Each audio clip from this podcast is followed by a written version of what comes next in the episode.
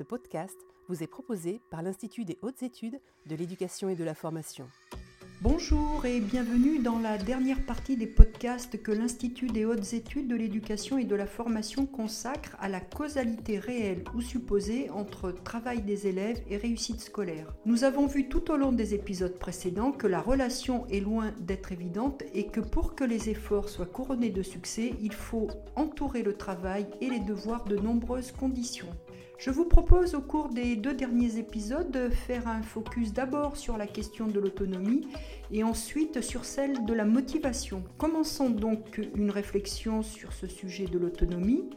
Monsieur Rayou, il me semble que former des élèves à l'autonomie est le but ultime de notre ministère, qui est celui de l'éducation et non de l'instruction. Comment est-il possible et par quelle voie peut-on entraîner les élèves à être autonomes? Notre organisation scolaire ne me semble pas toujours organisée pour relever ce défi. Oui, je pense que oui. Vous savez, nous, devons à Condorcet beaucoup de choses, mais aussi la, distinction entre l'instruction et l'éducation, hein, puisqu'il ne souhaitait pas que l'éducation fasse partie de, l'instruction publique, euh, et que nous sommes un des rares pays au monde à avoir des conseillers d'éducation hein, euh, qui sont là pour faire ce que les autres sont supposés ne pas faire. Alors, comment peut-on instruire sans éduquer et éduquer sans instruire? Évidemment, ça n'a pas de sens. Mais c'est notre tradition, il faut, il, faut, il faut faire avec et essayer, euh, quand on peut, de, de, l'améliorer. Euh, alors, je, je crois qu'il y a, euh, sur, sur, les questions de, de l'autonomie, à laquelle devrait éduquer le, système, d'autant que si on se réfère à ce que j'ai dit au début, elle est de plus en plus requise par les manières aujourd'hui d'apprendre et d'être responsable de sa vie, ce à quoi devrait, devrait servir l'école aussi. Euh, donc il y a en effet euh, toutes ces choses qui sont disponibles hors de l'école, et ça c'est une des données contemporaines euh, qui n'était pas celle de ma propre scolarité. Hein, euh, tout ce que j'ai appris était dans l'école ou à peu près. Euh, aujourd'hui, l'école ne peut plus penser quel est le, cercle des cercles qui contient tous les savoirs, mais donner aux élèves les moyens d'aller s'approprier d'un point de vue critique, secondariser la, masse immense et quasi infinie des données qui sont aujourd'hui accessibles d'un simple clic. Pour ça, ça veut dire qu'il faut former l'autonomie des élèves, hein, qui est quand même la pierre angulaire aujourd'hui de notre système. Et de ce point de vue-là, je crois qu'il y a un très gros malentendu, euh, que moi j'ai pu voir dans, des recherches récentes, c'est que les élèves de milieux populaires en particulier et leurs familles ont tendance à confondre l'autonomie avec la capacité à se débrouiller dans la vie. Euh, et qu'il y a là quelque chose, de mon point de vue, à travailler euh, beaucoup d'élèves de milieux populaires pensent, selon des éthiques familiales euh, bien rodées, hein, qu'il euh, faut essayer de ne pas se faire repérer, pas se faire remarquer, pour pas montrer qu'on n'est pas comme les autres, et donc il faut d'une certaine manière, raser les murs, mais enfin ne pas trop poser de questions qui engageraient, etc et travailler seul. Hein. Dans une enquête que nous avons faite récemment euh, dans un collège de REP+, ce qui ressort à pratiquement 100% de l'enquête, c'est que euh, travailler, être autonome chez soi, c'est faire ses devoirs sans jamais rien demander à personne. Là où on sait euh, que les élèves d'autres catégories sociales savent, là où ils sont autonomes, c'est les moments où ils savent qu'ils ont besoin de quelqu'un. Hein. Il y a une confusion entre l'autonomie et l'indépendance qui est, qui est assez classique. Et là, je crois qu'il faut prendre la mesure de ce, de ce, de, ce problème, euh, beaucoup de, familles de milieux populaires, par exemple, au moment des devoirs, disent à l'enfant non, non, non, tu peux pas mettre, remettre un devoir avec autant de rature. Hein. il faut que ce soit très propre, parce qu'elles pensent qu'elles vont être jugées à travers des critères de, propreté euh, et, de manière d'être comme il faut dans la vie. Et donc, il y a une sorte de, clôture du sens. Euh, on, élimine tout ce qui pourrait interroger, tout ce qui pourrait brouillonner, tout ce qui pourrait sortir. et on a cette distinction bien connue entre les brouillons euh, linéaires hein, que font euh, ces, élèves-là, parfois au crayon papier, recopié au stylo, avec aucune, aucune nouveauté qui intervienne entre, entre les versions, et puis des élèves qui font des brouillons avec des flèches, des rondes, des tirés, des, abstractions, c'est-à-dire la, manière que nous avons nous-mêmes de travailler, parce que nous connaissons les, les, règles du, travail intellectuel.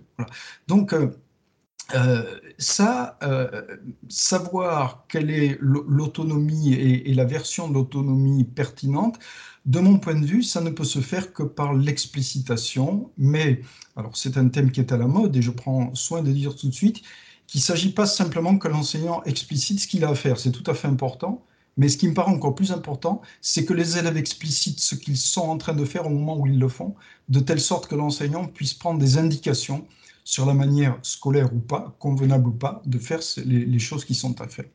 Et de ce point de vue, le moment des devoirs ou des exercices est un moment privilégié, mais ça supposerait que ou les enseignants ou des gens qui sont en étroite connivence avec eux, en étroite collaboration, soient là pour être capable de dire ben, ce concept, il a été acquis, cette méthodologie, elle a été acquise ou elle n'a pas été. Malheureusement, il y a une division du travail qui prévaut et qui fait que ce ne sont pas les mêmes personnes ou des personnes qui n'ont pas de lien suffisant, de mon point de vue, avec ce qui est au cœur de l'apprentissage, c'est-à-dire la classe. Euh, donc là, je crois que ces questions de l'autonomie, elle la prend tout à fait au sérieux, à condition, encore une fois, de ne pas la prendre comme native, mais de se poser la question de, de quels étayages a-t-on besoin euh, pour être autonome, c'est-à-dire comment faire pour faire que quelqu'un puisse faire seul ce qu'il fait à un moment donné avec moi. Cette notion d'autonomie me semble prendre une place croissante dans la réflexion éducative. Je crois avoir lu autant de manque d'autonomie dans les bulletins trimestriels que de manque de travail. Est-ce une invention moderne? Et on pourrait voir ça, si on voulait avoir une analyse didactique un peu fine, dans plusieurs disciplines. Euh, est apparue euh, pour la lecture littéraire la notion de sujet lecteur. C'est-à-dire que pendant toute une époque, vous faisiez des commentaires de texte qui consistaient à trouver le sens immanent au texte. Euh, les modèles, les, paradigmes de la lecture littéraire ont changé.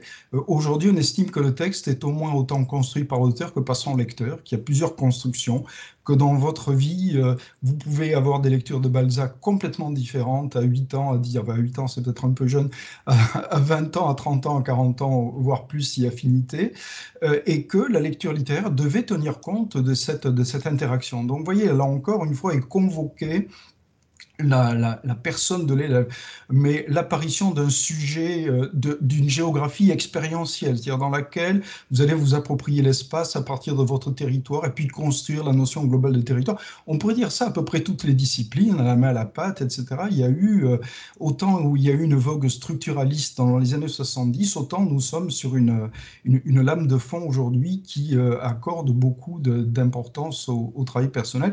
Et l'école a évidemment à faire avec ça.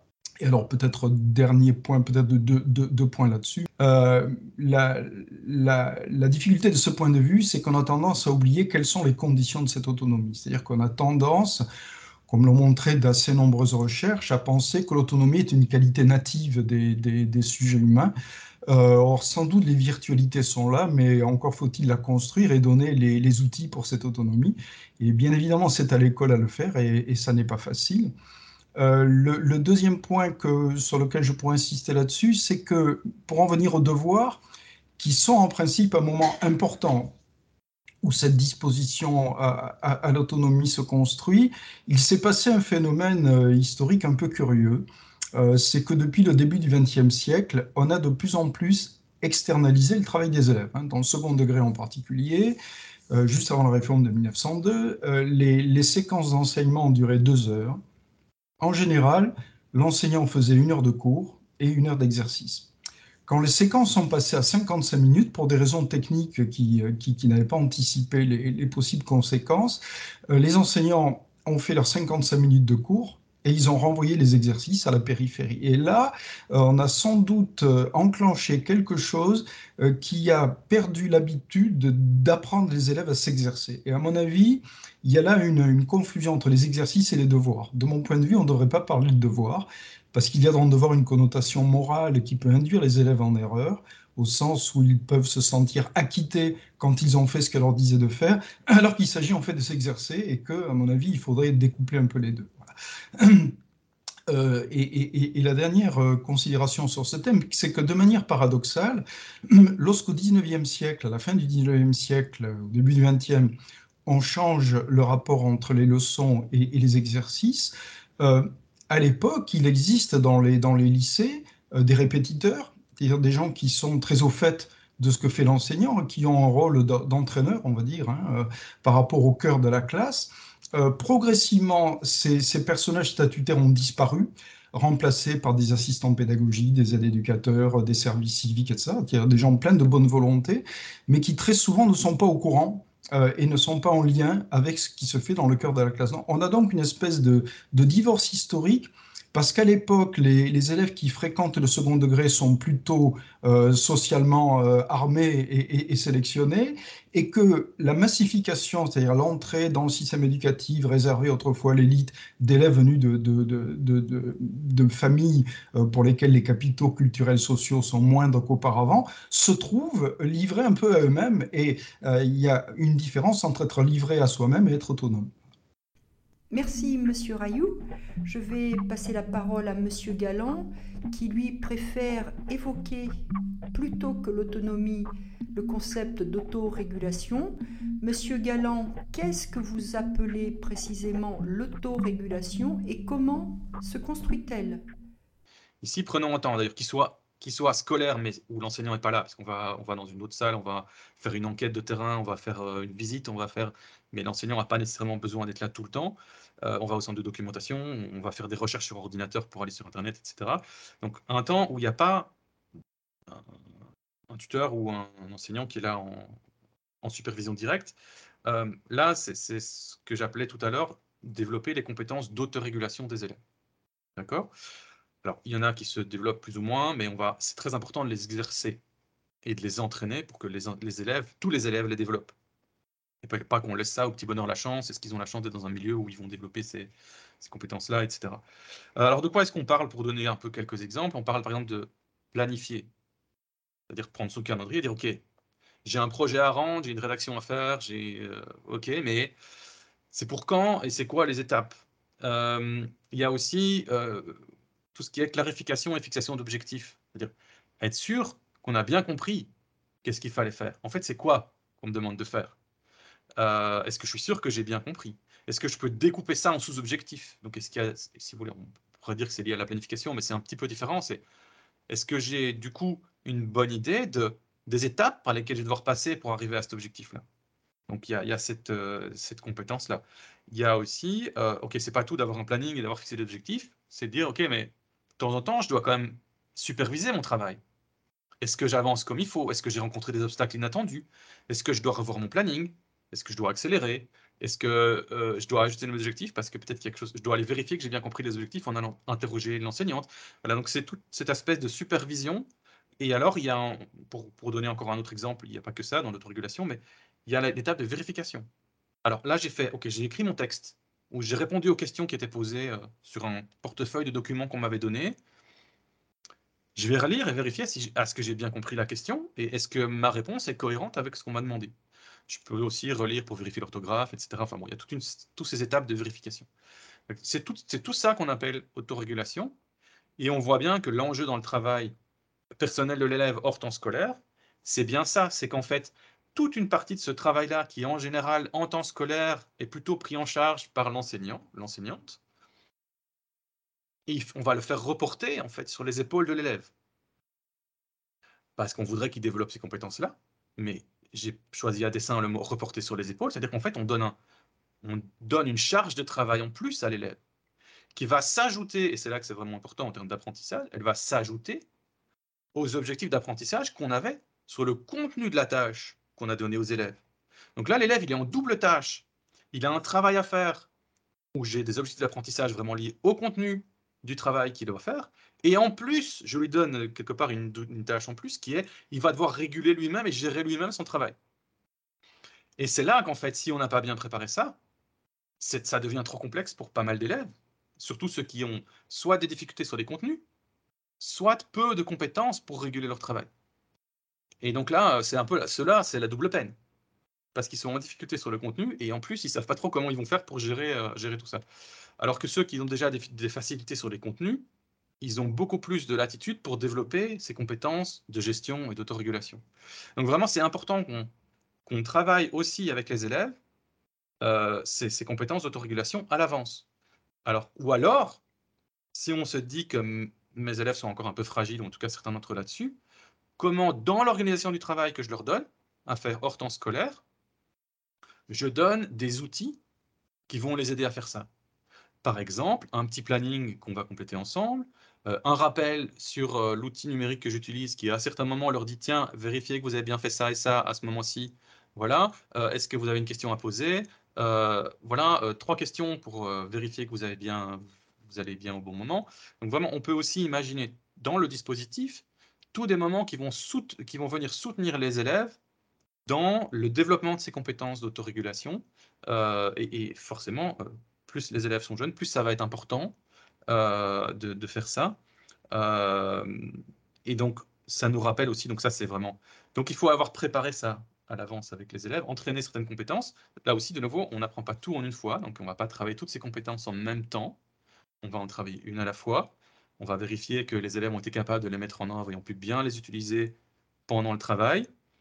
Euh, et on peut essayer de voir si euh, ce qu'on a mis en place peut, euh, justement, avec des moments de réflexion, des pauses, des retours sur ce qui s'est passé et des dialogues entre élèves, en disant on a, on, va, on a probablement fait des erreurs dans cette régulation ou gestion du travail.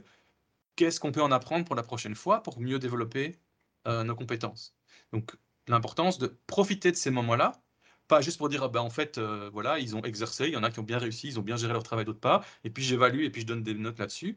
Dire non, c'est vraiment, on a préparé, on a exercisé, et on prend du feedback et on apprend pour la fois prochaine. On est vraiment dans un travail de développement de compétences. Euh, ça, c'est vraiment important. Et comme je disais, quand on est sur une double tâche, ça nous rappelle aussi combien sur le contenu même qui est visé, évidemment, c'est fondamental d'avoir bien préparé le terrain et tout ça, c'est une des clés, ça va être la clarté de mes consignes et des outils et des supports que je donne à mes élèves pour réaliser le travail sur le contenu aussi. Voyez, moi, aussi moi aussi, comme enseignant, je dois veiller à cette double tâche. Et là aussi, comme enseignant, bah, il y a tout ce qui est, est-ce que je peux donner un feedback sur le contenu? Euh, je veux dire, les élèves d'ailleurs sont très très fâchés quand on leur demande de faire un devoir et qu'on leur donne pas un retour sur leur devoir, parce que ça c'est la moindre des choses.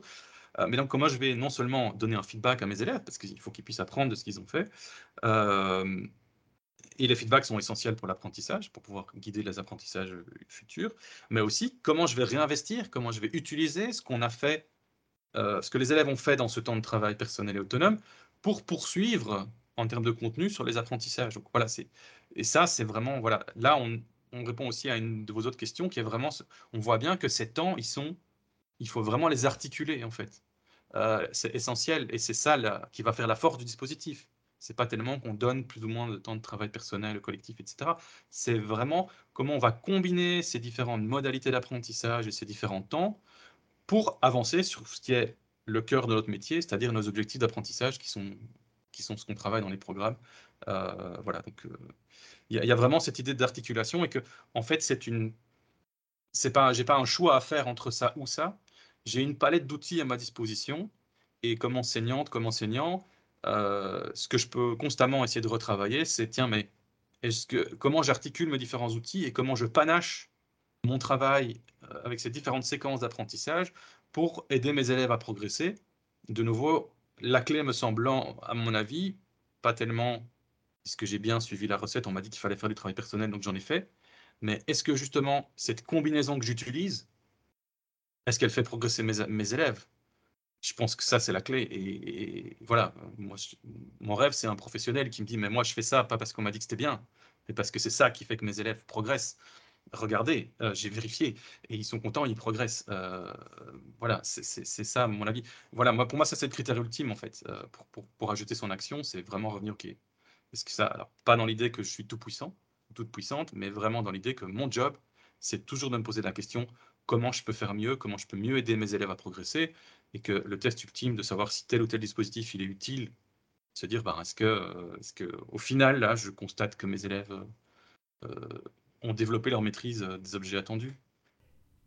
Merci messieurs pour ces apports. Je suis certaine qu'ils vont nourrir le questionnement des équipes éducatives en général mais surtout celle des personnels de direction.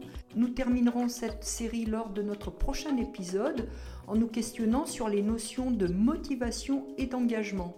Je vous rappelle que l'ensemble de nos podcasts est accessible via les principales plateformes Apple Podcast, Spotify, Google Podcast ou encore directement sur notre site internet www.ih2ef.gouv.fr, site sur lequel vous retrouvez également l'ensemble des fiches du film manuel. D'ici le dernier épisode, portez-vous bien.